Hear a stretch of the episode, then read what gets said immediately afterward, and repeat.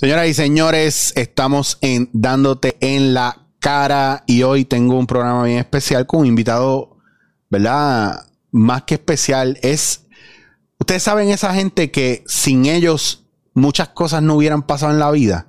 Entre ellos muchos artistas, teatreros, improvisadores, bandas que ustedes a lo mejor conocen ahora o que hace tiempo no escuchan. Una época donde todavía, todavía se podía cobrar la entrada y no había problema con eso, ¿verdad? En, un local. Y tú te ibas en un partnership con los dueños de los locales, etcétera. No había revolú que hay ahora de que tiene que haber un productor, etcétera, etcétera, etcétera. Era una época donde a nivel artístico, el performance, ya fuera musical o teatrero, necesitaba de estos espacios. Señoras y señores, con ustedes un pana que por un momento estuvo enfogado conmigo porque le bajé fuerte un día en un show.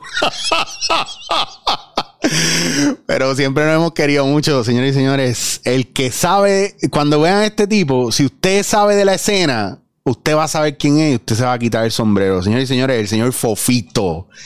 El, el hombre más importante de los medios no tradicionales. Mano, ¿sabes? Tiene que. Valga la, sí. la aclaración que no estaba encojonado contigo, era con el cabrón luchador ese. no eras tú, cabrón. Digo, era el otro. el otro, el otro, el, alter ego, el alter ego. Mira, que Fofito, qué bueno que estás aquí. Gracias por invitarme, bro. En verdad, eh, se siente bien. Tú sabes, nos, conozco, nos conocemos hace mucho tiempo y ambos sabemos la trayectoria de cada cual y, el hecho de que tú sabes que tú me llames para venir a tu casa, para mí es, ¿sabes? Se siente bien porque no mucha gente, es bien raro entender el, apoyo de la gente afuera porque como no, uno no está en el mainstream todo el tiempo. no, no, y que tú, Fofito, tú, tú eres el rey del apoyo aquí porque es que si venimos a ver mucho, ahora mismo para los que no saben, Fofito es el, responsable de lo que es la respuesta. Si usted conoce Santurce, la respuesta ha sido la casa para muchos hip hoperos, muchos grupos indie, muchos experimentos teatrales. Pero antes de la respuesta estuvo Café Seda. Antes de Café Seda. Eh, se puede. Aquí se puede. O sea, ahí. Rican. O sea. Mucho tiempo allá. Todo el mundo. todas todos los artistas de ahora que vienen de una escena indie pasaron por, por tu producción o por tus manos en algún momento o te tocaron la puerta para que les dieras una oportunidad para presentar su show y sus cosas. La mayoría. La, claro, entonces eso es bien importante. O sea, bandas que. Hay, no hay una sola banda en este país que lleve 15, 20 años de trayectoria que no haya pasado por algún espacio mm. tuyo. Está bien loco porque hablando de eso, eh, eh, no solamente bandas, sino por ejemplo, ahora mismo eh, nosotros estamos eh, enfocados, no enfocados, pero, pero estamos, como nosotros hacemos tanto arte físico y pues eso es mierda de los papeleos y, de lo que se está convirtiendo ahora la escena, que es buscando grants y mierdas que, que nosotros no sabemos cómo hacer eso porque nosotros lo que trabajamos en el field. Pero el otro día me pasó que, estoy trabajando muy de cerca con unas personas que me están ayudando a, pues a, a poner nuestro todo lo que hemos hecho en nuestras vidas en, orden para solicitar eh, eh, eh, becas y, mierdas que están subiendo por todo el mundo, porque hay un montón de gente poniendo chavos para pa, proyectos culturales. Claro. Y, esta muchacha se llama Yara Liceaga, una gran poeta y ella se ha, se sus últimos 10 años de la vida pues se ha dedicado a, enfocar su, su, conocimiento en, llenar propuestas y, hacer este tipo de trabajo. Y me dice, no, mano, claro, loco, si la primera vez que yo hice una, noche de poesía, tú me prestabas el sitio para yo hacer mi, mi poetry busy y ahora mira dónde estoy, ¿entiendes? que, que, que sí, mano, es verdad lo que tú dices y, eso me, me llena, brother, me llena. Tú sabes que aquí nosotros hablamos de ti, Ricardo Álvarez y yo, porque Ricardo vino un día y estuvimos hablando de cuando él hacía los inventos en Café Seda. y que se cogía, que el escenario era, aparte de lo que estaba atrás, la parte de arriba y la barra. Sí. Que yo me acuerdo cuando le ponía la escalerita a la barra para usar la, de barra. arriba era el segundo piso de, de, el de balcón. Romeo el. Romeo. Y se trepaba por ahí, wow, qué cosa. Pero. Juanpi. Y con Juanpi, Jerry. Y Diablo, Jerry, Papi sí, Jerry, que, sí, que yo creo que todavía le está narrando para WWE en castellano. De so- verdad, Hugo Una- Sabinovich. Sí, el, el Hugo de ahora. Si no me equivoco, todavía le está en eso. Pero yo me acuerdo que era una época bien bonita porque incluso nosotros hicimos impro muchas veces contigo ahí y era un espacio donde cada uno tenía su público y era un espacio acogedor, era un espacio, ¿verdad? Donde uno tenía la oportunidad de hacer, no eran, no eran cosas, no eran tiempos donde todo estaba bien caro, donde era un peo con, con Hacienda, estas cosas no existían, no habían unos protocolos que impedían que el arte se expresara, porque a la larga, cuando tú vienes a ver, el problema que tenemos los artistas es el gestionar cosas, gestionar pago, gestionar el local, gestionar la producción, y para eso hay gente que... Como yo que se encarga de eso, porque yo soy el que veo con todos esos peos.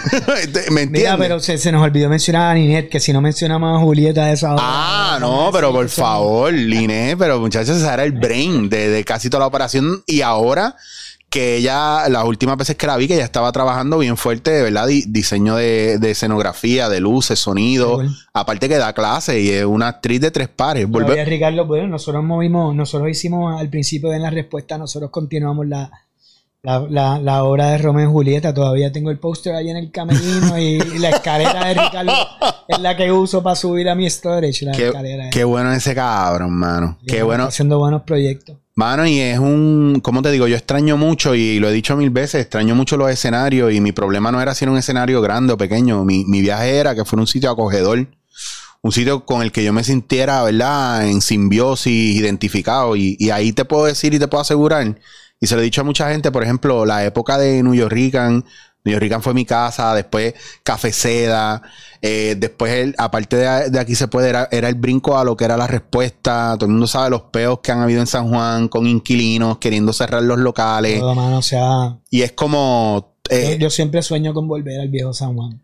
es que tú tenías, eh, tú tenías el spot bien montado ahí. Nosotros tuvimos, o sea, fue una época bien bonita y, y, y nosotros, pues, hace 10 años atrás, 15, casi 20, pues, tú ibas al viejo San Juan y ahí lo tenías todo, tú sabes, había 20 espacios que uno corría de, de uno para el otro y estaba la pregunta y estaba el quinqué y estaba rumba y estaba los hijos de Borín que estaban café San Sebastián el café Seda se puede mano enlaces tú sabes y, y, y también estaba habían diferentes escenas porque estaba Dinois estaba Levels tú Sí, sabes, sí, sí. estaban los reggaetoneros estaban los hipoperos estaban los rockeros en, en nuestro son tú sabes que todo el mundo iba ahí Tú sabes, y, y nosotros podíamos pagar la renta ahí, que eran, siempre hemos sido clase trabajadora, humilde. Te encontrabas a Fofo en la calle porque vivía ahí. Te encontrabas a los artistas en el desayuno, nos veíamos todos. ¿sabes? San Juan era como una gran comunidad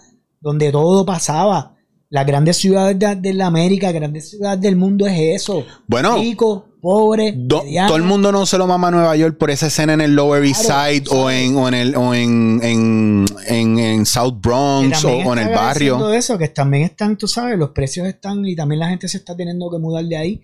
Eh, Parte eh, del proceso de gentrification porque es de- también, del medio para afuera, empujando a eso, la pues, gente. Pues pasó en el viejo San Juan eh, eh, cuando nos empezaron a quitar las bebidas en la, en, en la calle. Claro. Cuando empezaron a, a cerrar para que los, los músicos y eso no podían subir. Imagínate un músico cargar con su batería desde, desde el De la pu- de, de la- hasta lo último de la calle San Sebastián, mano, inhumano, ¿entiendes? Tú ¿Sabes? Y, y, y, y cositas así, pues nos presionaron a nosotros como empresarios que vivimos de la música, vivimos de los nuevos talentos, pues, pues tener que emigrar a sitios como, como Santurce. Aunque parezca, aunque parezca raro, cuando nosotros nos mudamos a Santurce, yo digo que la respuesta, ya nosotros vamos para 15 años, vimos como que lo- lo- lo- los que abrimos la puerta del Santurce contemporáneo, porque Sí. nadie, yo me recuerdo que cuando yo hablaba con mis muchachos de la barra, que siguen conmigo todavía, me decían, cabrón, Santurce. Vamos, es como si te estuviera yendo para Nueva York. Santurce es a cinco minutos del viejo San Juan, pero no pasaba nada en Santurce. No, y en el, en el spot que está la respuesta, eh, no, es, no es chiste. Había momentos, como pasaba en Calle Loíza, que se veía sketchy. Todavía. Todavía, 20 años después, ¿sabes? Es como. Seguimos con la misma, aunque la Ponce León es otra cosa, pero la Fernández es un de nadie. Claro. Tú sabes, y, y, y, y, y da, da, ¿sabes? Yo tengo un chamaquito de, de nueve años que es cangrejero, que nos encanta. Caminamos, hangueamos por Santurce y a veces uno se siente, ya lo papi, ¿sabes? Con mucha precaución. Yo me imagino que la gente, una, dos, tres de la mañana, tú sabes, eh, eh, caminar por Santurce no está fácil y, y, y, y nos motivamos y no, no, no queda de otra, brother, porque encontramos un espacio idóneo con sus techos altos, con su visibilidad de la tarima, con estacionamiento y dijimos, pues mira, vamos a tratarlo y mano, nos salió bien. Llevamos ahí un tiempito en la respuesta y entonces esa escena que venía con nosotros del viejo San Juan, cuando estábamos en Aquí se puede con 60 personas, pues ya ahora pues llenas el sitio dos veces y ya tienes dos discos. El party de los lunes con Velcro, que ya que empezó en el en Aquí se puede, brother. Eso iban tres gatos al principio y ahora es un party internacional. Cuando viene Talib Kuali, donde vienes a la respuesta, cuando vienen los futbolistas, los NBAistas, los lunes, donde vienen es ahí. Por primera vez en casi 20 años tuvimos que parar. Sí, pan- de hacerlo, lo hicimos virtual también, pero, pero pues eh, es súper costoso hacerlo virtual y la gente no. la gente no entiende esa parte. La no, gente y piensa que. hicimos tan rápido como visionarios que somos, pues la gente todavía como que. ah, no, Ahora es que la gente. No, y el problema también, vamos a hablar claro, que como nadie estaba preparado para esto, es la realidad. Mucha gente ya mal acostumbró al público regalando cosas, regalando contenido, contenido. Entonces, cuando lo querías cobrar, la gente se echaba para atrás, pero si ya tú me lo estabas dando gratis, ¿por qué me estás cobrando Al ahora? principio era de tu teléfono, de tu casa, Claro. podías salir y te tirabas unas loqueras. Y, y, eh, pero la gente, y, y nosotros siempre, eh, eh, como líderes de la escena, pues estamos velando por, por, por que nuestros músicos y la gente que se nutre de la respuesta, pues tengan un ingreso, porque, ¿sabes? El, el, el, el mainstream, pues tiene su dinero asegurado. Claro. La gente son, pero los muchachos del día de día de la escena independiente del país, que lo que cobran son 100 pesos si tienes suerte por músico Sí. por noche, si no tienes espacio, si no tienes sitio donde presentarte, pues mano, ¿dónde vas a producir? Porque, ¿sabes? Todavía, al día de hoy, 2 de marzo, ¿verdad? Hoy es 2 de marzo. Ahí estamos dos, sí. Mano, Tres, perdona, tres. Tres. tres. no tenemos permiso para abrir todavía. Eh, eh, y no solamente eso, sino que nosotros entendemos que, que si yo abro la respuesta para un jangueo, aunque sea con un 30%, yo voy a infectar, a- si hay de verdad un virus, yo no sé qué carajo está pasando, pero yo infecto a, a media comunidad porque tú no, la respuesta es un sitio donde la gente va a dividir, de verdad, a ver con una banda, a brincar con una banda, a darse cantazos con una banda, a bailar con una salsa, a, a- a- reírse a carcajadas con una impro. ¿Cómo yo le voy a decir a esa gente, papi, la máscara, mira, no te puedes pegar, mira, no puedes bailar, eso va a ser, no podemos. Ujú. Soy yo, nosotros preferimos pues, convertir todo en un estudio de grabación. Entonces que la gente, las bandas, los artistas, los festivales, la gente que, que necesita buscar dinero, pues van a la respuesta, grabamos lo que haya que grabar, se vende, se tira en vivo, lo que sea, y así producimos dinero sin poner nosotros en riesgo. Claro. ¿Entiendes? Eh, eh, y eso es lo que vamos, eso es lo que estamos haciendo, nos está saliendo súper bien, ha sido un montón de trabajo, pero ha sido súper intenso, ¿verdad? Eh, en mi vida es lo más intenso que hemos hecho porque estamos reinventándonos en un año, loco. Claro. Y, y mano, ahí estamos. Y- que estamos haciendo. Pero me gusta que entras ahí en ese detalle porque ¿qué tú piensas, verdad, de, de cómo se está moviendo el gobierno en este año y pico ya que llevamos con esta vaina o año que llevamos con esta vaina? ¿Realmente piensas que es efectivo para el comercio pequeño? Ponlo desde afuera, no, no directamente de la respuesta.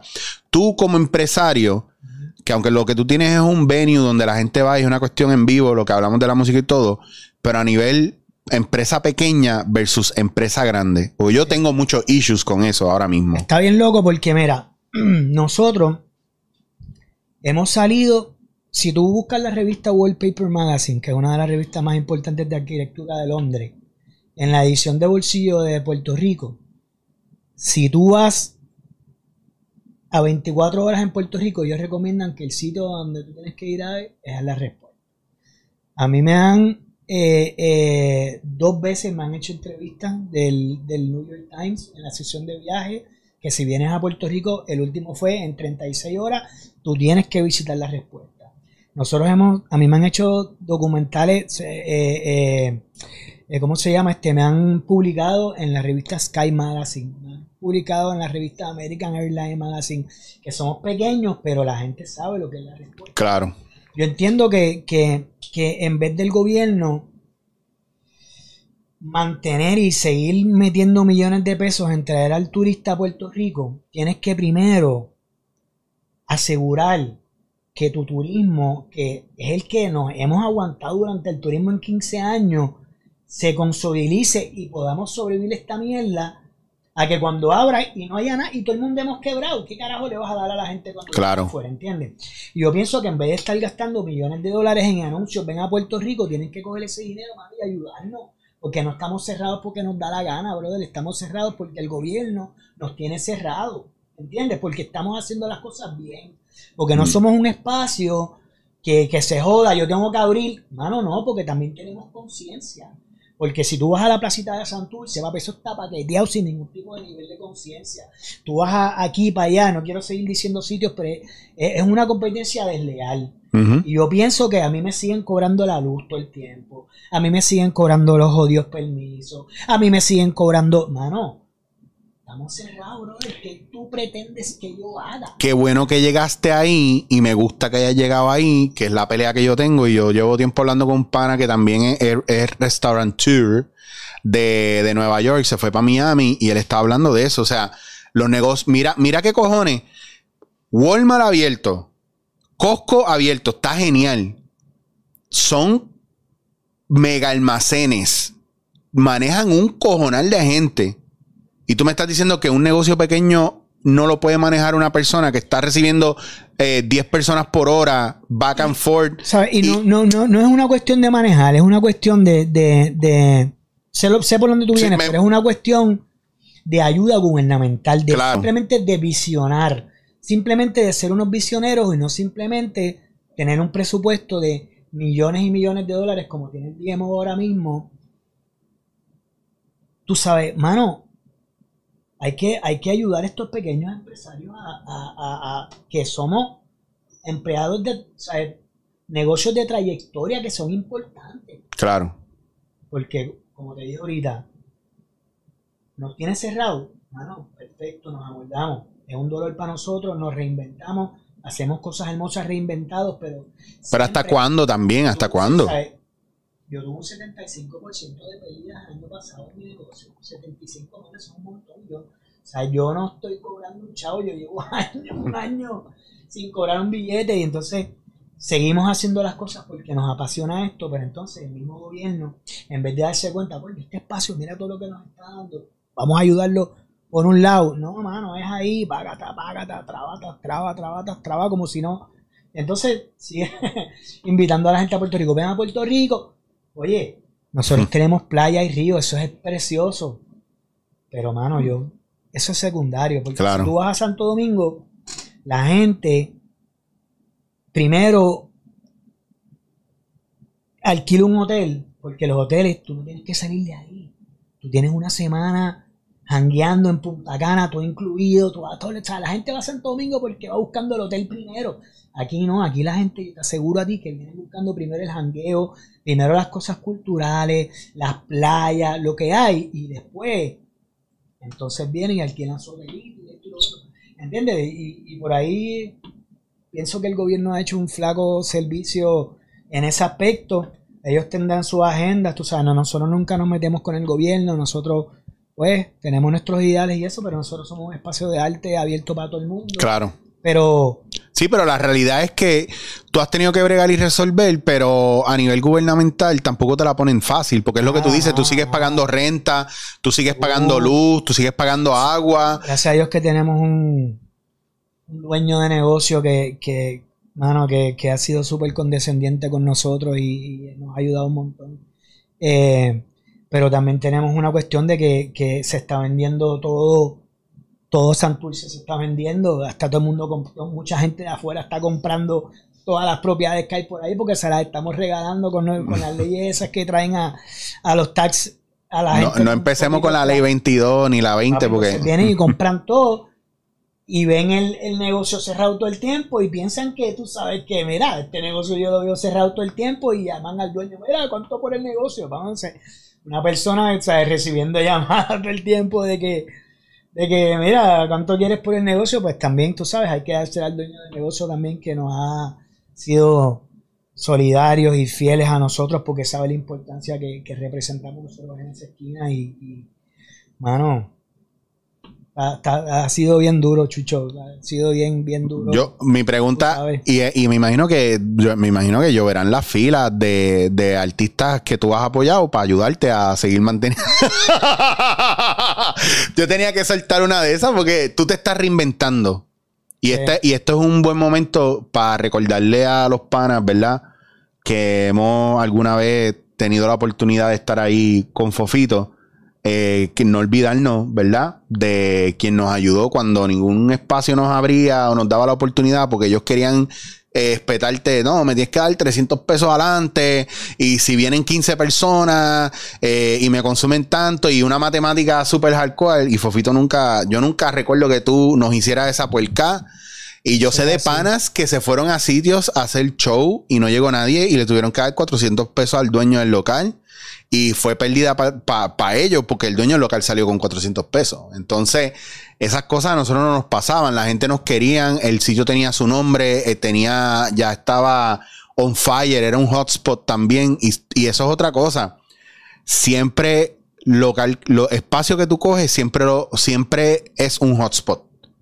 Para cualquiera. Entonces, eh, ya era una pendejada. Si, si usted no entiende, imagínese, usted ha escuchado hablar del Roxy, CBGB, todos esos sitios, así que son, ¿verdad? I- icónicos para la música. Pues mira, aquí tiene, ¿verdad? El, el- el responsable de que nosotros tengamos un Roxy, un CBGB, y se llama La Respuesta, se ha llamado Café Seda, ha sido el New Yorican, así ha sido Aquí Se Puede, y, mu- y un montón de gente. pa- pero es que es Sí, historia, cuando cabrón. cuando vienen las bandas de afuera y tocan en la respuesta, dicen, wow, brother, ojalá en donde yo viviera tuviéramos un sitio así de cómodo, así con un buen sonido, porque siempre hemos trabajado, ¿sabes? Siempre el sonido de la respuesta ha sido, tenemos unos técnicos, mano, ahora el, el técnico que tengo hace siete años, que es Ram, es un genio, papo, y, y sin ellos yo tampoco... O sea, la respuesta es. Son son los mismos bartenders siempre: Víctor, Vini, Ángel, cabrón. Es, son- es como.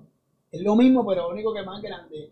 Eh, eh, que eso también, los mismos, la misma seguridad.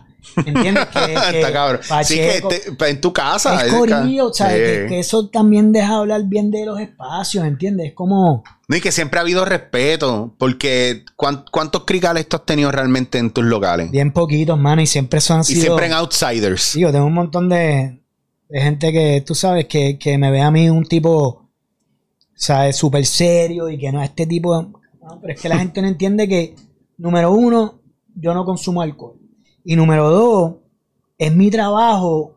Y número dos, número tres, cuando tú estás en mis sitios jangueando, yo estoy concentrado en que todo lo que esté pasando en la actividad esté perfecto On como a mí point. me gusta. Ujú. Mano, y, y a veces, a veces pues tiendo la, tiendo de, de ser medio, medio come mierda, pero es que en ese momento pues se le apagó el- una luz de Eduardo, o, o no está sonando, o la barra necesita algo. No, tú estás en lo o- tuyo. O la, o la- o la seguridad, estoy viendo algo, o vaya, ¿entiendes? Que, que, mano, mucha gente lo ve como, pero es que estoy concentrado en lo mío, bro. Sí, pero si a, si a ti te cogen afuera en un coffee shop o estás un día en la Ponce de León comiendo en algún sitio dándote un café y uno se sienta a hablar contigo, pues empiezan a salir encanta. los temas, las historias y hay mucho knowledge y, y mucha experiencia de vida. Pero si tú estás en tu área de trabajo, tú estás trabajando, cabrón. Sí, Tampoco ¿sabes es. qué? ¿Sabes qué? Este, es- y esto, estos espacios así como el tuyo, que, que a veces uno, como tú, como yo, que respeto tu carrera, que la conozco, pues hacemos esto todos los días y a veces pasamos por desapercibido porque lo hacemos todos los días y nos encanta. Pero cuando alguien como tú me habla y yo me pongo a recordar cosas de, mano, uno mismo es un buen ejercicio para mí porque digo, coño, en verdad que nosotros hemos hecho cosas, ¿entiendes? Y eso está cabrón porque uno, o sea, yo, pues, yo se las trato de contar a mi hijo pero cuando alguien que me conoce hace tiempo, como te dije, me las recuerda, pues, pues ahí es, chévere y es un ejercicio bueno para nosotros mismos. Pues, a mí, pero es que, de que tú, tú dices eso, mira, Fofito, tú dices eso y yo me recuerdo hace como dos o tres años atrás, a mí me invitan para Marista, yo nunca estudiaba en Marista, pero invitaron a un guest speaker, el tipo parece que le falló, un amigo mío que me conoce, que está trabajando algo con ellos, le dice a la profesora, mira, pero invítate a fulano, que él hace, es la misma profesión de Mengano que no viene, y él, y él, es, buen orador y te va a bregar. Entonces, la, profesora me escribe, yo le digo que sí, que no se preocupe, que claro, que, que un honor para mí, que chévere. Yo nunca he ido a Marista, voy a Marista, voy bien vestido, bien chévere, y es para el Honor Society de ellos. Y, y ella me había pedido mi biografía y yo le di algo bien corto. Y ella encontró una biografía adicional y puso a una nena a leer mi biografía. Y yo me siento esperando a que me tocara hablar y entra la nena y empieza a dar mi biografía. Cabrón, y es la primera vez que yo me siento y yo escucho a alguien hablando de lo que yo he hecho. Y esa mujer encontró cosas que yo no me acordaba. Y yo dije, diablo, yo hice esto, es verdad, yo hice esto otro. Y, y, lo que yo tenía que quería hablar se fue para el carajo. Yo me paré y les dije, ¿ustedes saben qué? Que esta nena me acaba de dar una bofeta leyendo mi biografía. Porque ustedes niños que están aquí y ustedes padres que están aquí, tienen que entender que si usted no se detiene un segundo a repasar lo que usted ha hecho en su vida, usted va, usted va a vivir la vida, como dice el poema de José Ángel Buesa, pasarás por la vida sin saber qué pasaste. Porque te montas en el tren del día a día y a mí la pandemia me dio la oportunidad de detenerme y poner en práctica esto. Todo lo que yo aprendí, todo lo que yo quería hacer, que lo tenía en hold por estar montado en el tren de vida. por eso, por eso yo quería que tú vinieras y por eso quería hablar contigo, porque para mí es bien importante, primero, tú como empresario dentro de, de, las, de las artes, porque tú estás dedicado a las artes como tal, aunque fuera produciendo o brindando el espacio, es que no habrían artistas del patio consolidados ahora mismo si no hubieran pasado por, donde, por el espacio que tú les diste. Y entonces, ¿cómo tú te reinventas? Y ahora, ¿cómo hacemos un call to action? Primero, de todas esas personas que se están comiendo la mierda en su casa, que pudieran estar dando ese talento para producir, desarrollar y confiar en, en ese espacio íntimo, desnudo, sin público, pero que la gente lo necesita. Sí que por primera vez, tú sabes, como yo digo, por primera vez tenemos la, la misma capacidad de choliseo. Ajá, literal. Literal, porque no hay paredes, tú sabes, puedes vender, si te mueves y hacemos las cosas bien, puedes vender muchas taquillas. Tú me preguntas a mí, y si yo llego a vender a dos pesos el podcast este, yo estaría metiéndome al bolsillo mil pesos cada episodio, por lo menos. So, son 500 espectadores mínimo que yo voy a coger con este video. Mano, que es algo, que es algo totalmente legal porque es un trabajo. Yo he hecho. esto, esto cuesta. Yo he hecho, yo he hecho teatro. Yo me acuerdo haber hecho teatro para 15 personas, 20 personas. Hubo una época donde yo estaba tan fucking elitista con lo de impro para separarme de todo el mundo que yo hacía este, un show que se llamaba 25 eh, por 20. Yo solamente en un espacio de 100 personas yo ponía 25 sillas. Y cada uno pagaba 20 pesos, porque ¿para qué te la voy a dejar a 5 pesos si lo que va a beber y a joder? Que el que quiera ir pague por ver y cabrón, me encantaba que hubieran más que 20, 25 personas ahí de manera íntima, pero es que venían a ver lo que yo hacía. Sí, sí, sí. ¿Me entiendes? Era como hacer un, era como curar un show. No estaba empaquetado, pero estaba haciendo el mismo, el mismo dinero si, que si hubiera estado empaquetado. Y la gente te estaba prestando. Y la gente me estaba prestando, prestando. Yo mismo estaba valorando eso. yo tengo muchas peleas. O sea, no he tenido peleas, pero, pero pues, pues yo trato siempre cuando se podía, y espero que se vuelva a poder hacer, de que no la sala, aunque está nítido verla super al barrotar de gente, está chévere que entre la capacidad de gente, que esté cómodo. O sea, yo prefiero hacer dos noches con 300 personas que una noche con 600, ¿entiendes? Claro. Porque la gente disfruta más, está más cómoda, hay más accesibilidad a la barra, este, el aire trabaja mejor, no hay tanto escándalo, no hay tanto ruido, no es tanto revuelo para todos nosotros. Hay Y espacio eso para está disfrute. chévere, claro. Y, y, y, y lo aprendí a, a, ¿sabes? Ver la respuesta llena. El único grupo que ha, ha- ha habido solamente dos grupos que han llenado la respuesta a capacidad en dos días, que uno fue super aquello cuando se cuando volvieron con, Guau. con la tarde y, y Davila 666. Eh, eh, Pero mira, mira lo que tú estás diciendo. ¿Qué dos grupos más importantes para la escena indie? ¿Qué dos grupos mejores. más importantes para la escena indie? Dos grupos que no dejaban de sonar y de moverse a nivel subterráneo. Y te digo porque yo amo a Eduardo Alegría, pero olvídate, hasta más no poder. Y a mí, eh, o sea, Dávila 666 pero era la alegría es el, el, el performero más importante que tiene mi generación. Full. Y, y y me encabrona no ver más de él. estoy ahí hablando, estoy convenciéndolo. Para que. Es que somos, somos vieja escuela también, es difícil para un performero, lo que estábamos hablando ahorita fuera de cámara. eh, eh, Se acabó lo- es que lo histriónico dentro de, de escena que estos, que esta gente traía, esa energía, ¿verdad? Perdonando la expresión, vi, yo sé que mucha gente me va a matar por esto. La época del reggaetón mató mucho de eso. O sea, la manera como está ahora la música mata el performance como tal.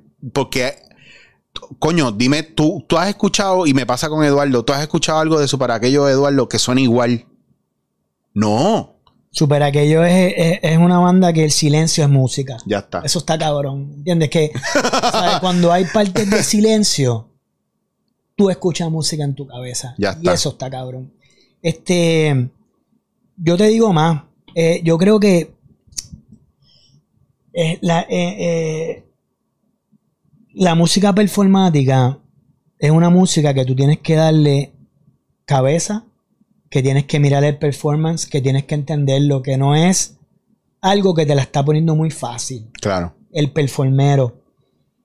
Y hoy en día, la gente lo que le gusta es que se la pongan fácil. Sí, no pensar, no profundizar. Nada. Entonces, pues tú, pues eh, el género del reggaetón, que no tengo nada en contra de él, no lo consumo mucho, pero no tengo nada en contra de él, pues te da, te, te da lo fácil, para que la gente entienda lo fácil. Un ritmo fácil, una, una, sabes, algo que tú, pues, te, te identifica súper fácil eh, y no te pone como a, a- a pensar, ¿entiendes? A, a- ¿sabes? A, un, un intercambio mental contigo mismo, que yo pienso que la música de la escena independiente performática hace eso. Y, y es más fácil, pues, pues, identificarse con eso, que yo creo que es ahora mismo el peor momento en la escena independiente. eh, es, es donde estamos viviendo ahora mismo y, y- y mi, y mi negocio pues se especializa y porque amo la escena independiente, porque disfruto lo- los momentos y, y- los shows que me dan algo, que me dan un vestuario, que me dan, que me, que me yo llego a casa y digo, mano, brother, está bien cabrón, chicho, porque lo- los que me dejan dinero son los más problemas que me traen. Y cuando llego a casa, de los shows que más me encantan, tengo pérdidas, pero llego a casa y Sí. eso, papi, tan contento, mano, y tan feliz, porque y, y, y, y, y me- y- y sueño y sigo trabajando para llegar a un momento en que lo- los shows que me dejen dinero sean los shows que me encantan. Y por ahí voy, brother. Vamos a, seguimos ahí. Tú sabes que yo estoy en la línea, siempre he estado en la línea y lo digo aquí en el podcast. Yo hago lo que a mí me gusta y lo que a mí me gusta es como una vez yo leí esto y, y lo, y automáticamente se integró en mi ADN, ¿verdad? Psicológico, mental. Y, y yo cambié mi impro o mi manera de hacer impro porque David Mamet en Verdadero y Falso dice que el trabajo del actor o la persona que está en un escenario es hacer que el público ejercite sus emociones. Y yo dije, yo no voy a hacer otra cosa que no sea yo provocar a la gente a ejercitar las emociones, a pesar a profundizar. Mi podcast no tiene el volumen que otros podcasts porque yo no se las pongo fácil. A mí un tipo me dijo, ah, es que yo no sé tu podcast, tú traes gente que yo no conozco. Y yo, pues cabrón, vete a ver el de, el del- el de, el de fulanito el más pendejo. Ah, y by the way, no sé por qué te hago caso, porque no te conozco y no me importas. Como no te importa la gente, tú no me importa. Y el chamaco se encojonó y yo le dije, papi, no estás pensando lo que estás diciendo. Quieres decir lo que estás pensando, pero no estás pensando lo que estás diciendo. Me estás diciendo que tú no tienes tiempo para conocer gente, porque tú quieres ver los chismes de la gente que tú conoces. Eso me dice tanto a ti, de, de, ti como persona. Y yo creo que el podcast que yo más muevo es el de los sábados, que hay gente que nos está viendo ahora que debe decir, Ah, coño, yo también, el de no voy a decir más nada, me gusta mucho porque, porque yo empiezo a meter puya y a tocar botones en la gente. ¿Cómo era tu relación con tus papás? ¿A ti te pasa esto? ¿Te pasaba esto otro? ¿Cómo tú eres con tus hijos? Tú eres el cabrón que le da la espalda a tus hijos cuando te dice que es gay. Esa mierda, papi, yo me meto con eso porque si no, no vamos a hacer una reestructuración social, ¿verdad? Mental, eh, psicológica sana. Estamos jodidos. La pandemia nos ha alejado más que nunca yo tengo un hijo de nueve años, brother, que, que una de las cosas que le agradezco a la pandemia es que me ha dado más la capacidad de, de, poder compartir mucho más tiempo con él. Eh, em, como no tenemos trabajo, pues todo, lo podemos hacer desde, la casa, ¿no? Y, y tener un, ¿sabes? Eso ha sido bien bonito, mano, tener a mi hijo estudiando en la casa. Y mi hijo, mi hijo tiene nueve años, la respuesta tiene casi 15. So, él nació ahí. Y, pero cuando, en los tiempos de, de que, de que estábamos abiertos, pues yo me lo tenía que llevar para los soundcheck y para los shows y para montar. A mí me encanta limpiar las respuestas. A mí me encanta, yo me meto solo ahí, yo soy el que, que la decoro, que, que pinto las paredes, que pinto la tarima. A mí me encanta eh, los detalles, porque nosotros como dueños nos gusta mucho los detalles. Hay veces que estoy viendo un show y hay una manchita blanca en la tarima, papi.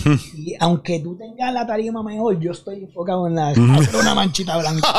yo, te he visto, yo te he visto corriendo para arriba abajo. mi hijo, tú sabes, mientras yo hago eso, pues él convierte la respuesta en un campo de fútbol.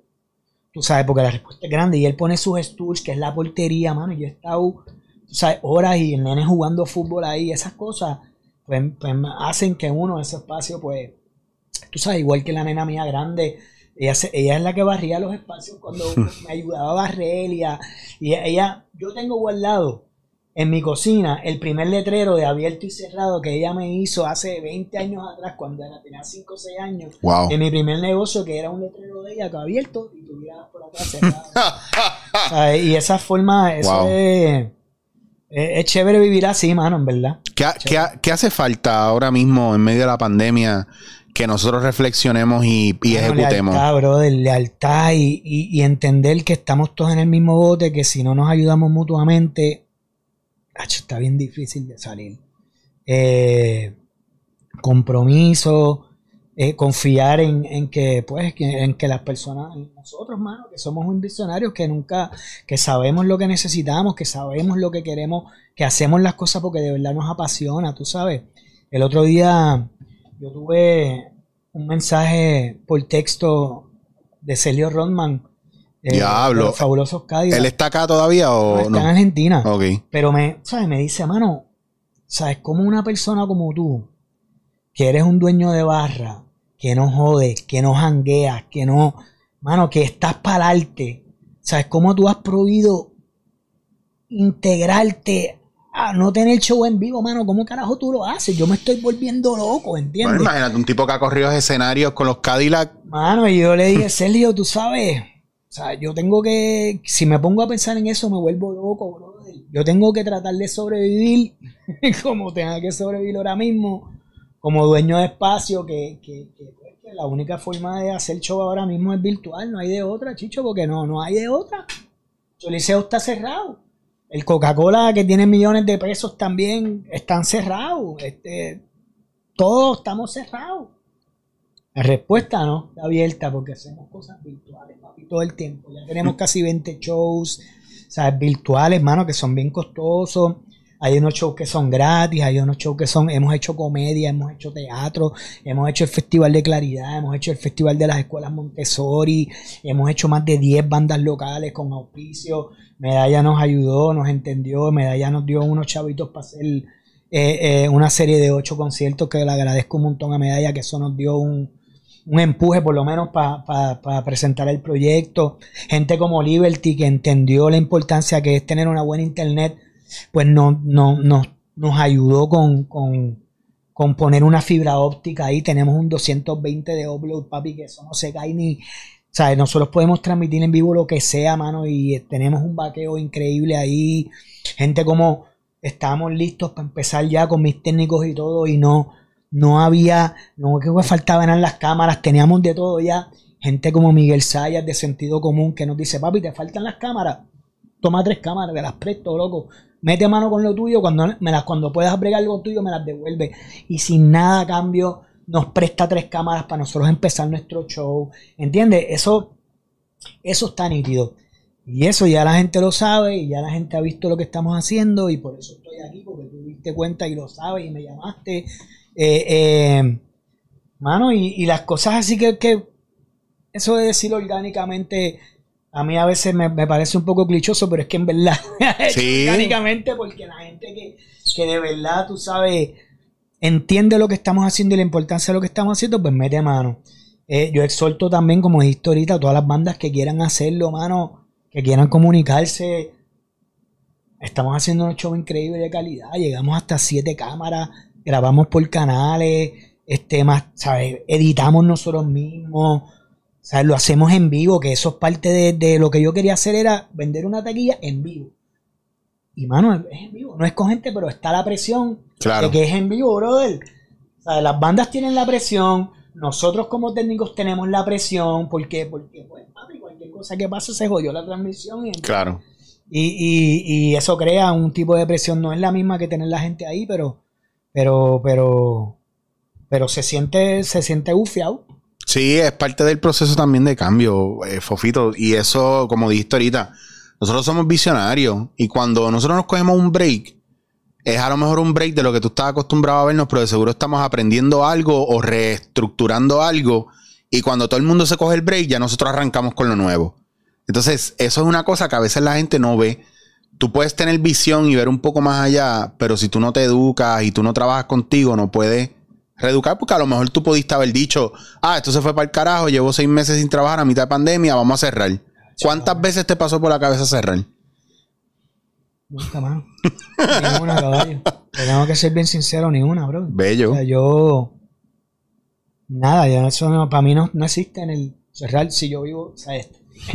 Ajá, ese es el viaje. Mira, que ese, decir cerrar es decir que me estoy quitando. Ajá. Y, y no solo eso, mano, que, que, que cuando abramos presencial, seguimos con las cámaras y seguimos tirando para internet. Sea, no es que, ok, se acabó presencial. No, porque ya hay una gente que conoce el proyecto de Santurce Virtual sea, eh, ya integraste eso, ya, es parte del diario vivir. Vamos a tener dos entradas, ¿sabes? Estamos rogando a que esto ya pronto se acabe y para poder, ¿sabes? La gente que, aprendió a vernos de Texas, o que aprendió a vernos de Tampa, o que aprendió a vernos de Alemania, pues ya sabe que nos puede seguir viendo aunque estemos presenciales. Mira, ahora mismo un fofilo fetiche o circo.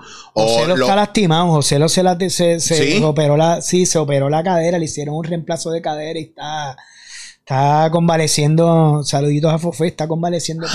Isabela se hizo un reemplazo completo de cadera. What? Yo voy, Yacho, a mí me toca eso en algún momento. Pero viene Alegría, viene Eduardo Alegría. Pero lo, que te iba a decir es, ¿verdad? Todos estos grupos que ahora los que, los que están quitados, que quieran hacer reunion, sería un palo, porque tú sabes cuánta gente que estaba en la escena con nosotros se ha ido para Estados Unidos, para España, para Sudamérica, y que de repente vean un plop eh, una de esas bandas eh, eh, o alguno de esos grupos de hip hop. Chévere, ah, este donde quiera que estés, te queremos. este, sí, mano, en verdad. Este, eso estaría bien, cabrón. De repente que tú subas un post y digas, gente, para los que recuerdan la vieja escuela, la escena dura, de verdad. Como le extrañamos, brother. Claro. Pero si cuántas veces, ahora mismo yo le decía a Macoyo los otros días, cabrón, yo ah, extraño los petardos bien duros. Extraño ahí, caro. Pero los petardos, yo, mira, cabrón, el, de los últimos conciertos en vivo que me pompió, que esto fue allá, ¿verdad? Lo, hizo Ricardo allá en. Eh, por, por Oaxaca, ¿verdad? Que estaban los petardos. Sí, en el. En el, en el, túnel. En el, que, iba hasta el puya. Pues, loco, yo me acuerdo y era como que brincar y, y, era esta pendeja de la energía, ¿verdad? Público, gente, que siempre te encuentras a alguien que no ves hace años O empiezas a conocer, a conocer gente de otros pueblos que están bien conectados en la escena y tú dices, mira, diablo. O que pasaba que Macoyo viviendo frente a Shax de repente llegaba y estaba Fofé o había llegado este eh, Henry Cole, tú sabes, que estaba Beto y tú dices, cabrón, ¿qué tú haces por acá? La escena, la escena, la escena oeste del país tiene una gran, Heavy. gran, gran escena. Eh, eh, los tiempos del Lombranch, eso donde salieron todos esos Wow, grupos en el área oeste, salieron de allá. Eh, nosotros teníamos en San Juan también nuestro, nuestro, nuestros caballetes con la pregunta, que tú Claro. sabes, la pregunta, eh, después el York Rican y Enlace, pues cogieron ese, ese Yo me ese acuerdo el espacio. pasillo del Nuyo, papi, que eso era todo el mundo. expo- ese, pa- ese pasillo, desde arriba hasta abajo, explotado. Que todo el que llegaba a San Juan, como llegara, era ¿para dónde tú vas? Para el Nuyo. Cacho, va, porque El Nuyo explotaba adentro y el pasillo afuera explotado, la barrita al frente, todo el mundo buscando una esquina en el piso para sentarse.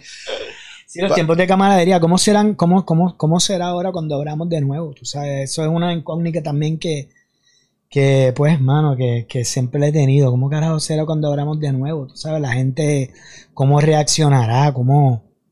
Es algo que está por verse. Yo creo que ya después de que digan que van a abrir y todo eso, yo pienso que va a haber miedo primero, pero después va a ser como un relief porque, cabrón, yo extraño, de verdad, de verdad, de verdad, ahora más que nunca yo extraño estar en un escenario, extraño ver a mis compañeros en un escenario y a pesar del tiempo libre y la oportunidad que he tenido de estar tú a tú, ¿verdad? Como ahora y eso. Creo que una cosa que yo me disfrutaba, que es lo que me pasa en los coffee shops, yo me disfruto ver a los baristas y a la gente trabajando para arriba y para abajo, aunque yo me esté dando el café, yo los admiro mucho, Yo no cabrón. consumo alcohol, mano, y para mí el café es como esa cerveza. Cuando Ajá. yo, te- cuando yo quiero hacer una reunión contigo, en vez de invitarte a comer, yo digo, mano, vamos a darnos un café. Un cafecito. Para mí el café es como una biel. Ya O sea, está. Ese es como, como mi biel, son los Qué bueno que tú me entiendes, porque yo me puedo dar un whiskycito, una beer, pero yo prefiero darme un café. Y Sí. porque para mí el café también es sentarnos y darle el café. Y es como, es como, es como cuando yo me sentaba con mi abuela a darme un café, aunque el café se acabara rápido, nosotros llevábamos dos horas hablando. Y cuando nos íbamos, ¿quieren otro? Otra vez a sentarnos. va a pedir el otro. Así, pero tú sabes que yo te dije a ti que yo te dije a ti que yo te iba a hacer un café cabrón. Ustedes Está saben. bueno, está bien bueno. Llevo dos cafés. Yo no sé si es que, pero gacho, ve, ese café es como me tiene como. Sí, pero es que tú no estás acostumbrado a beber café tan bueno como lo que te puedo conseguir. es que tenía que tirármela. Que es del pana ya de Miguel Pachón Coffee, Café del Alba. De verdad. Ciale, papi. Esa gente es tan duro. Del Alba se llama. Café del Alba. Y lo tiene un pana.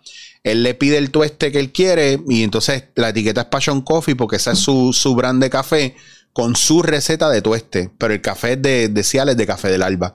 Y él está espoteado. El tipo está cabrón porque ha trabajado en un montón de coffee shops y es el papá de muchos baristas aquí. Pero él se fue para Calle y tiene un kiosquito debajo de un árbol frente a la UPR y la gente lo adora porque el tipo es bien cool. Un día que estés por Calle, cáele. llevarlo para Nueva York.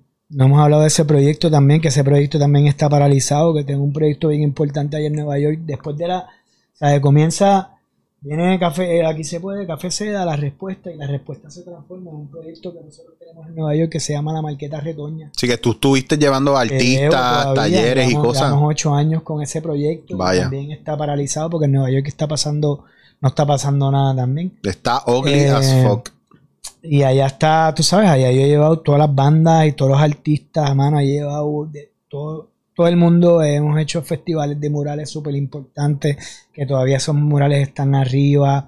Hemos llevado, la primera vez que el Macabeo fue a Nueva York, lo llevamos nosotros. Hay videos por ahí de eso, bien chévere. Arte, hemos llevado un montón de exposiciones de fotografías, de arte, de pintura, hermano. Y eso también está paralizado, brother. Y, y, y pues algún día lo retomaremos también. No, y que hay que ser bien realista. Así como la gente necesita ir al supermercado, la, ne- la gente necesita desfogar en el arte como se hacía. Tú ibas, ¿cuánta gente no, en Nueva York no echará un Shakespeare in the Park o Theater at the Park o de esos conciertos que daban? Cabrón, yo vi a Manu Chao Yo también, yo estuve ahí. en fucking Central ahí, Park, ahí. cabrón. Yo estuve ahí. Yo presenté a Silvio Rodríguez en Central Park en Mira. 2017 con la Marqueta Retoña. Mira para allá, La primera vez que Silvio toca en el Central Park fue una producción mía. mira para allá. Eh, eh, Mano, eh, son, son espacios tan mágicos que hasta en la fila, si tú estás dos horas en la fila para entrar a Shakespeare Park, tú la pasas cabrón. Bueno, cabrón, yo, yo estuve en el, yo estuve en el Living Theater y yo me acuerdo que yo del Bronx hacía hora y media de commute en el tren para ir al Lower East Side. Me cogía el 6 para después coger el R o el J o whatever que me dejara cerca. Hacía los shows o lo que fuera, salía y volvía para casa y yo dije, algún día o voy a vivir en el Lower East Side o me voy a quedar en el Lower East Side aunque sea vacaciones. Y de las cinco o seis veces que he ido a Nueva York en los últimos cuatro años, cabrón, me quedo en el Lower East Side y los pago y vivo eh, una semana, dos semanas ahí. O sea, está nítido, está teniendo un problema de gentrificación bien grande. Sí, bien Yo cabrón. soy del barrio. Sí. Me gusta el barrio. Yo soy de los de East Harlem. La marqueta está en East Harlem. Que todo eso ha cambiado. Y yo viví en el Bronx mucho tiempo. Yo vivía para Parkchester por allá, Castle Hill. Y había veces que pasaba un mes y yo no salía para Manhattan a Qué nada. loco, ¿verdad? Sí. Porque lo tenía todo. eh, no, eh, y lo tenía todo ahí al final, cuando tú vienes a ver. eh, Manhattan tiene unas cosas bien cabronas, pero hay gente que no se atreve a ir a Harlem. Hay gente que no se atreve a ir al Bronx. Y son unas historias bien pendejas. Hay gente que no se atreve a ir ni a Queens, cabrón. Sí, ah, Porque- la, la, la, generación nueva de, de, de boricua que está en Nueva York piensa que Nueva York es Brooklyn. Brooklyn, no, es como que, en serio, Brooklyn. A mí me gusta Brooklyn. Sí, a mí No, me no- gusta. No, sean Brooklyn haters No, por no, ahí, para nada. Pero yo estoy en Brooklyn un día. Acá jangueo Brooklyn, pero me siento, cuando yo me monto en el tren 6 y me bajo en mi estación en la 116, yo siento que en verdad estoy como en Río Piedra o en Santurce. Sí. Como me, da ese feeling, tú sabes. Como, como- aparte que tú sabes, yo, yo creo mucho en, en los ancestros y en, y en- ¿sabes? Y se siente energía en el barrio de, de- de lo que es de verdad los puertorriqueños y, y es como no lo, no lo conozco como, ¿sabes? De Brooklyn también, obvio, pero lo que yo conozco es de eso. De, Acuérdate también que mucha parte de, de mitad de Central Park para arriba y Harlem y el barrio y todo eso, todo, todo eso eran terrenos de esclavos que ellos cogieron y que empezaron a tener sus parcelas y hacer sus comunidades. Y como es, ya tú sabes, Papi Babylon, ¿qué hicieron? Lo sacaron de ahí y la gentrificación empezó cuando vieron el poder que estaban haciendo y teniendo, tomando su espacio en libertad. Entonces todas esas parcelas empezaron a venderse y a redistribuirse para hacer buildings y pendejas así. Te lo digo porque mi abuela, sí, sí, mi- la, mam- Park era- la mamá de mi abuela, mi bisabuela, tenía un building. Y ese building, de esos buildings típicos de Nueva York, que son tres, cuatro pisos o dos pisos, eso era una casa. sí. Y cuando empezó, cayó la Gran Depresión, lo tuvieron que dividir en apartamentos. Y por ahí se quedó esa pendejada. Y yo me acuerdo vivir en- uno en algún tiempo y después mudarme para el Bronx. Y eso está cabrón. Pero Sí. ahí tú sientes toda esa energía del latino, del negro y de- del inmigrante per se, que lo ha hecho suyo. Sí, eh, eh, eh, es fascinante eh, conocer esa, esa fase de Nueva York, es fascinante ver cómo, cómo esos edificios por, los vendían en un peso, dos pesos, tú Bien sabes, cabrón. ahora tú arreglabas el edificio y ahora esos edificios valen millones de dólares. Eh, eh, es fuerte, mano, también ver cómo la clase obrera, pues, todo el tiempo es maltratada y eh, tú sabes, eh, es una ciudad interesante y a la misma vez duele con- con- como loco. Bueno, qué Pero- bueno, qué bueno que tú has podido hacer un, un puente, ¿verdad? De, de la respuesta acá a, la y es de las marqueta cosas ya. más orgullosas que yo he sentido porque eh, eh, el- ya cuando yo humildemente te digo que cuando una banda llena la respuesta ya está capacitada para salir de aquí. La respuesta modestia aparte pues es una plataforma que está institucionalizada para eso, para, para hacer, o sea, ya Que no es un venue normal realmente, porque tú no tienes, tú no tienes la típica banda normal ahí. no, Por eso, por eso es un espacio probado, porque es un espacio indie. Exacto. Es un espacio indie que de repente no es mainstream. no es mainstream. Esa es, la pendeja. Por eso, por eso llenarlo. es, o sea, dif- es complicado. exacto. Y, más en esta generación que, que no entiende muy bien lo que es el mainstream de- el Claro. indie todavía. Pues entonces el próximo paso que yo tenía era cómo yo puedo ayudar a estas bandas que ya llenan la respuesta, mano, que están a otro nivel. Hermano, qué mejor que coger y llevarlos y volarlos para Nueva York. Y, y esa es la, la importancia de la marqueta ya que ha ido presentado desde, desde, desde el Junte de Loíza hasta Jerry Medina y la banda, Claro. hasta Michael Stewart, hasta Alegría Rampante, ¿sabes? Todo, ¿entiendes? el Banco Popular cuando filmó hace dos años atrás la escena esa bien importante en la marqueta con 7-9 y con Ismael Miranda, ¿quién le consiguió la marqueta? ¿Quién le consiguió el vacío al banco? Pa Poquito, ¿entiendes? Y, y, cuando el otro día parte de las escenas del New York Basket se filmó en la marqueta, porque la marqueta es un sitio icónico. Sí. Eh, eh, que by the way, qué buen, qué fucking buen documental, cabrón. Oye, ese está cabrón. Yo lo llevé, yo lo presenté en el, en el Teatro Julia de Burgos. Yo llevé a, a Julio César para allá y fue un éxito, mano. Yo me lo encontré en el, en el, en el festival este de Puerto Rican Heritage que hacen en Nueva York, que curiosamente, el día que ellos presentaron ahí, hicieron un conversatorio. Ese mismo día yo gané mejor actor por el cortometraje de Modesto Lacen que él me dirigió y fue bien cabrón porque Julio César estaba ahí.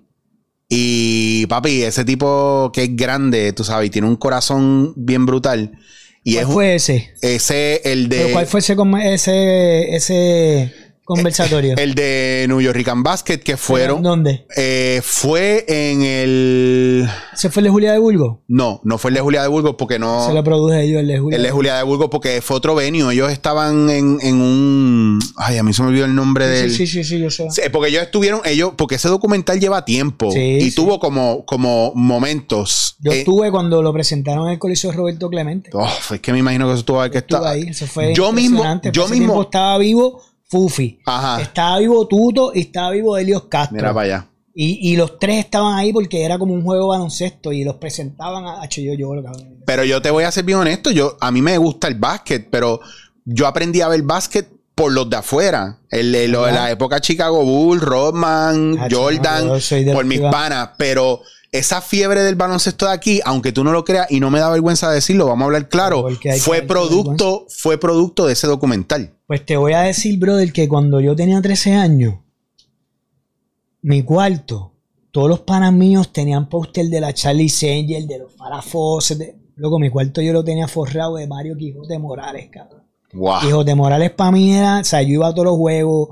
O sea, yo te estoy hablando de que para, el tiempo, para ese tiempo el periódico ponía las estadísticas de todos los juegos, los puntos que anotaban, papi. Yo tenía todo eso recortado de Quijote. Yo tenía una cosa bien loca. A mí me encanta. ¿Qué? Yo, creí, yo crecí con ese baloncesto y ese juego yo lo vi. Y yo, ¿sabes? Esa, cabrón, ese es mi baloncesto. Ese, a mí me, ese- por eso es que esa película a mí, cabrón, ese, ¿sabes? Yo creo que ha sido uno de. entonces, no solamente eso, sino como, como, como, como meten el contexto político dentro de ese Claro. documental. Está impresionante. que hablando de contexto político, yo quería entrar en, en- en el documental, ¿verdad? De rock en español. Eh, Claro. ¿Cómo es? Rompe, ¿cómo era que se, cómo es que se llama? Este, rompiendo, rompan, rompan todo, rompan todo. ¿Cuánto tiempo llevamos? No, no, no, pero es ¿Cuánto que no, llevamos? no vamos a entrar ahí porque yo te quiero traer después a otro momento porque eso es un foro stand-by. Ah, Cabrón, es que llevamos una hora. De verdad. Sí, y se nos ha ido en nada, mira, mira. No Cin- veo, estoy 57-45. Este, no, y quiero ser, y quiero cerrar aquí porque yo tengo dos panas más a nivel musical que creo conozco, sé que conocen mucho, y estaría bien cool que hiciéramos un foro desde el point of view, porque tú también tienes point of view de en esa época de la música, ya, ya tú estabas adelante con todo esto, cabrón. Entonces, estuvimos hablando antes de, antes de comenzar de esto mismo. Estuvo chévere el documental. Y- entretuvo. Y Me entretuvo. Me entretuvo. Bueno, yo lo único que quiero decir es que, y esa era, y esta es la, la pregunta que te, que te iba a hacer, ¿por qué nosotros no apoyamos tanto lo de aquí como apoyamos lo de afuera? Diablo, loco. Yo creo que eso, ¿Qué es la que hay? eso es una mente. Yo creo que eso es una. Mano, pasa lo mismo en Nueva York. O Yo mi statement, es- o mi statement está mal y yo estoy hablando de mierda. O no, no, No, yo apoyo- creo que eso es una mente colonial. Yo creo que es una. Es una Porque yo una- pienso, yo estoy en esa línea. Yo pienso que es, es- es una cuestión, es una programación Yo colonial. pienso que es una, una, una. Yo pienso que es algo de mente colonizada, brother. Es como. No, no sabemos lo que tenemos, no, no somos parte de aquí, no somos parte de allá. Es como, estamos en ese limbo. Y eso nos crea esas inseguridades. Lo mismo pasa cuando tú vas a Nueva York a trabajar. Los mismos puertorriqueños allá son los primeros que te dan la espalda y los que no te dejan entrar. Es como si tú fueras a quitarle algo allá y no, no entender que tú vienes a ayudar con ellos, tú vienes a trabajar con ellos.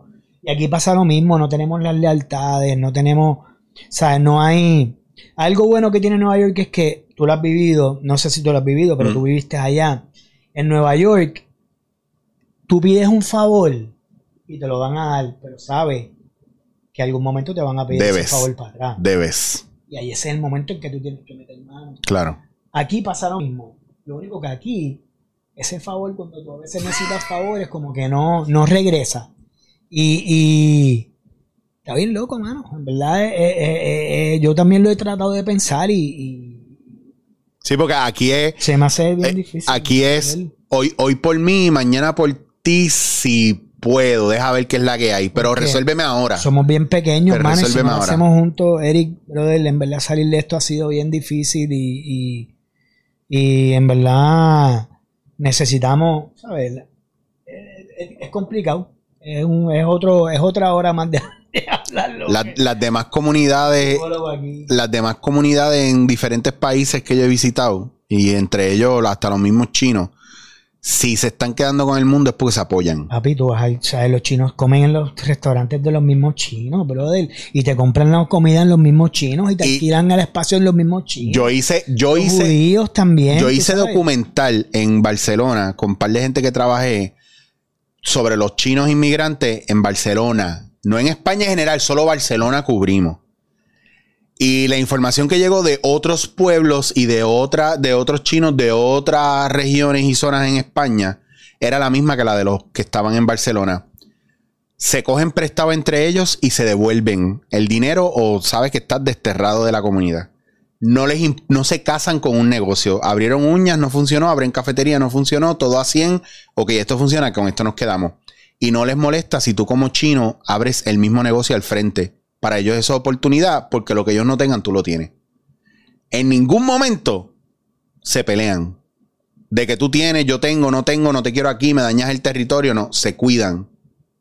Y todos ellos trabajan incansablemente. Y a veces yo siento que nosotros nos tiramos a joder a nosotros mismos porque no nos conocemos.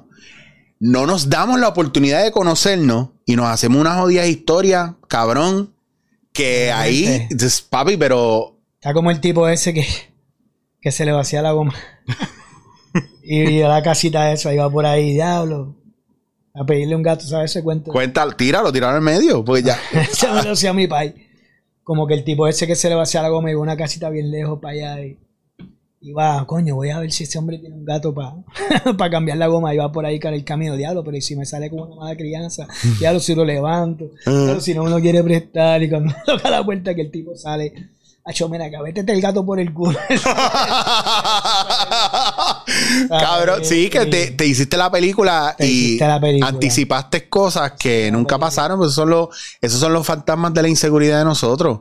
El miedo, el miedo que tenemos en ser. Por eso yo te digo, a mí me encanta que la gente profundice, se dé un cantazo y yo los pongo a pensar y se los digo. Y siempre le he dicho, usted es responsable de lo suyo, usted no puede ser responsable del del otro. Pero si usted no se responsabiliza, responsabiliza por lo suyo, usted nunca va a poder dar un cambio.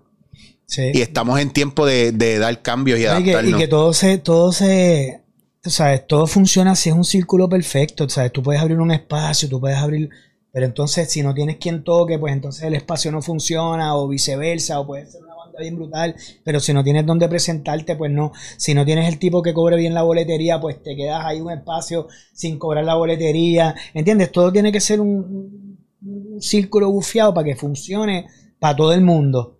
Y, y en el círculo, pues ahí es que, o sea, no hay forma de hacer un, un círculo solo. O sea, tú no puedes ser un gran artista sin, sin tener Solo. una persona que te corra bien los números o sin tener un, una persona que te ayude a tomar tus decisiones. O sea, es imposible, mano.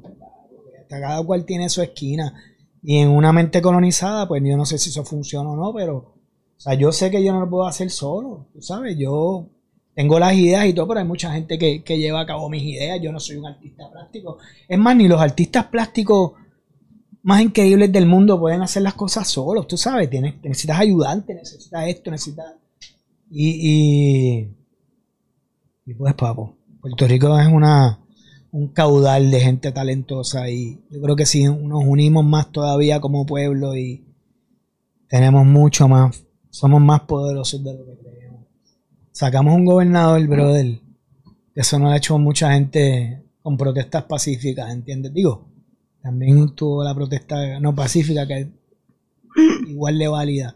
Claro. Eh, cada cual. No podemos, no, quiera. po- no podemos juzgar eso porque hay No, otros países nada, que han- brother. hay otros países mucho más nada. agresivos y lo han logrado. tanto más válida que una protesta pacífica, porque digo, no estoy diciendo, estoy diciendo a la gente que hay que protestar, cada cual protesta como quiera, tú sabes, las consecuencias son, ¿sabes? cada cual es el, bre- el bre- ¿sabes? Al final no es la, al final no es la idea, la ejecución. Pues la idea de querer sacar a un gobernante está chévere.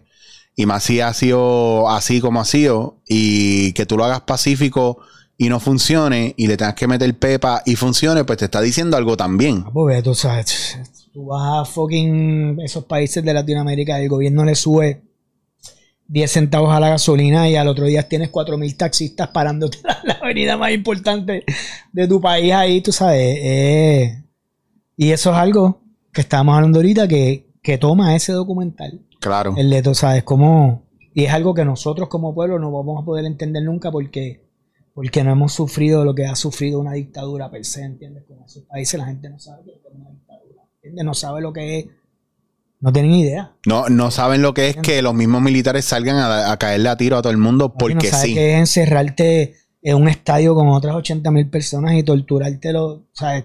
Y darte cantazos durante horas y torturarte las manos y jugar ruleta rusa contigo después y darte un tiro después ahí en medio y en un teatro que se llama como el Gran Víctor Jara, ¿entiendes? Esas cosas aquí nosotros como pueblo no las hemos, gracias, a- eh, hemos tenido nuestra historia oscura en la, en- Claro. ¿sabes? En- porque tuvimos unos 80 que fueron, que también de eso habla el documental de, de, de New York Basket a la perfección, tú ¿sabes? Como, como el tema político afecta el tema deportivo que no, ¿sabes? Que no tiene nada que ver una cosa con la otra.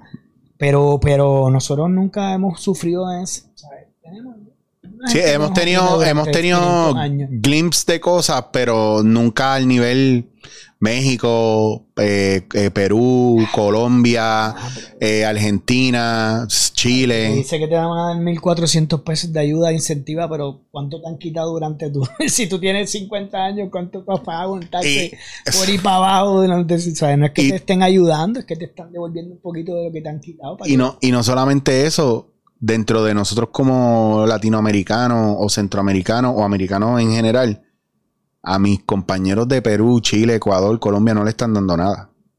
O sea, ellos se Los están, entierran en fosas comunes. se lo están relambiendo bien relambío. Te lo digo, te lo digo porque yo, y sin hacer mucho alarde, a mí me han llegado estas ayudas y yo estoy, yo he estado por PayPal mandándole a panas que no tienen la misma suerte que yo en Colombia, en Perú, en Argentina, porque yo, papi, yo estoy bien y yo no tengo miedo a decir en medio de la pandemia, yo estoy bien.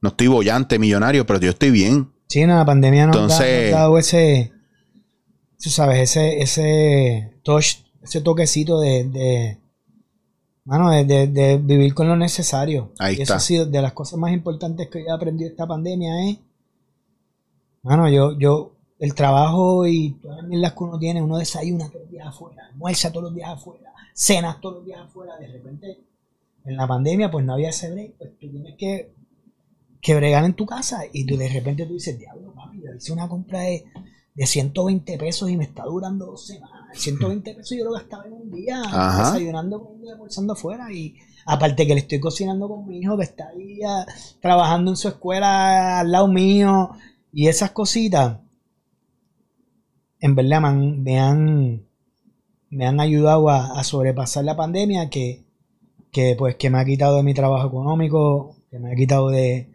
tú sabes, de, de eso que, de que tú hablas ahorita de, de, de la presencia de la gente yendo a mi espacio, porque mi trabajo es meter mucha gente en un sitio, ¿entiendes? Esa es la pendeja, es trabajo, Esa es la pendeja. O sea, yo vivo de aglomerar gente. Mm. Y de repente, lo único que no se puede hacer en la pandemia es aglomerar gente. O sea, que mi trabajo no es, sí, ¿sabes? En la lista de, de prioridades de Google del gobierno, el- los espectáculos públicos es lo último, papi. Lo último, lo último. Y allá estoy yo. Allá estás tú, porque tú también vives cabrón. de eso. Los artistas y la gente que estamos en esta pendeja vivimos. O sea, estamos a lo último de la fila, loco. Esa es literalmente Last of the Mohicans, A lo cabrón. último. Mira, Fofito, pues te, voy a- te voy a dejar ir. No, gracias a ti, maricón. De verdad que. Eh, estas conversaciones hacen falta para la profundización, para caer en tiempo, para estar en el aquí, en el ahora, pero sobre todo para empezar a foguear y a tener visión, cabrón, porque esto o va a durar más o el día que se acabe, ¿estás ready para lo que viene? Esa es la gran pregunta que yo le hago a la gente. Eh, esa pendeja que de fiel a la vega, de dame un momento para probarle que estoy hecho, cuando te den el momento para probarle que está hecho, ¿te preparaste o comiste mierda? Entonces, eh, de eso se trata. A veces no se trata de, mañana o de ayer, se trata de que estás haciendo hoy para que mañana ahora mismo. estés ready to go. ¿Sabes qué, mano? Una, una de las cosas que me, me ayuda, siempre me ha ayudado durante toda mi vida a, a hacer lo que soy, es eso, mano, que siempre estoy pendiente de lo que tengo que hacer ahora. si me pongo a pensar lo que dice, lo que tiene que hacer mañana, papi, no lo hago porque me vuelvo loco. Mm. ¿Entiendes? Yo siempre he disfrutado y he resuelto, mano, las cosas que me pasan en el momento. Así es que he funcionado. Soy el tipo más malo del mundo para tener agenda. No funciono para la agenda. No funciono para decirle a la mamá de mi hijo, mira, este, el, yo voy a estar disponible el, jueves a las 4 de la tarde, mano. No, no, no. Lo he tratado, chicho, pero no, no, me sale. Yo sé así, la gente no entiende eso. La gente no entiende porque yo no tengo agenda long term. Yo digo, papi, no, porque después viene una pandemia y se jodieron los planes. Y ahí no estamos, nosotros estamos ahí sin el que no tiene planes. Pues. y, y no es que no tengan nada que hacer, es que yo cojo las cosas según van llegando. Yo no puedo vivir en el futuro, pues eso provoca ansiedad está bien loco porque, porque, por ejemplo, yo estaba hablando ayer con, el otro día estaba entrevistándome Víctor Alicea y me dice, mena Fofito, yo tenía tres años de, lleno de mi agenda, ¿entiendes? Tú sabes, y cabrón, y de repente tú tienes, tú haces unos compromisos económicos o lo que sea, tú te preparas para esa agenda y de repente no tienes esa agenda. Diablo, pues, eh, sí, es complicado. Pero. Pero seguimos para adelante. ¿Dónde te.? no, gracias a ti. Y o sea, tengo la página web, la respuesta santulce.com, que ahí está todo bajo la respuesta Santulce. La gente puede ir a esa página y están todos mis proyectos. Santulce Virtual está ahí. Este, escuchamos propuestas. Tenemos, voy a hacer un concierto ahora con, eh, con la gran Fabiola Ortiz, que es una, la primera cuatrista mujer grabada en, graduada de Berkeley, de cuatro puertorriqueños, de 25 años, papi, que es un talento.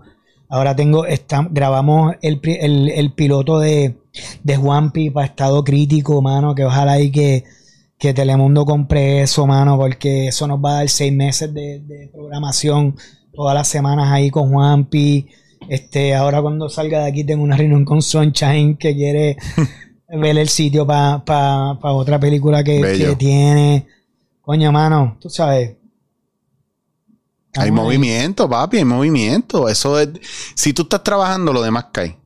Quiera, mano, porque es verdad que hace falta, bro. No, pero, pero yo espero, yo espero también que esto levante, ¿verdad? Conciencia en toda la gente que estaba alrededor tuyo y que en vez de esperar a que tú los llames, Fofito, ¿qué necesitas? Vamos, a darle. Siempre estamos, y aunque no pase, siempre estamos para todo el mundo que necesita ayuda, brother. Eso es de eso nos llena mucho, brother. Nos llena ver cómo la. O sea, me llena mucho, mano, ver, ver como las carreras de mis amigos que yo amo, que creo en su proyecto, están en otro nivel y yo tuve que ver algo en algún momento de sus vidas en. Papo, eso a mí de verdad me llena. Y, y, tú eres parte de eso también, porque cuando tú te presentabas en mis espacios, papi, estabas empezando, estábamos todos empezando y ahora 20 años después, 15 años después, uno ve y mira para allá y dice, diablo, qué cool, mano, ¿entiendes? Que, que, que, ¿sabes? como empezamos hablando de Ricardo, mano. Cabrón, Ricardo es otro actor que se ha mantenido hmm. siempre en lo que cree y siempre. Está muy cabrón. ¿sabes? Y está llegando de las cosas porque tampoco Ricardo es un actor mainstream que hace lo que sabe. Ricardo sabe bien los proyectos que quiere y. y, y y por ahí vamos. Estamos, estamos puestos para el proceso creativo. Para el problema también. Para el problema. bueno, ustedes vieron, ahí lo dijo Fofito. Fofito, gracias un millón. Busquen la respuesta, obviamente, eh, que también está en Instagram. Y la respuesta Santurce. La respuesta Santurce está en Instagram también para los que son Instagrameros y no saben buscar en otro en otra red. Yo, cabrón. Mira, esto fue dándote en la cara. Tenemos tema pendiente. Eso no te creas que no vamos a repetirlo. Rompan todo, rompan todo. Ese tema va. Chequeamos, gente.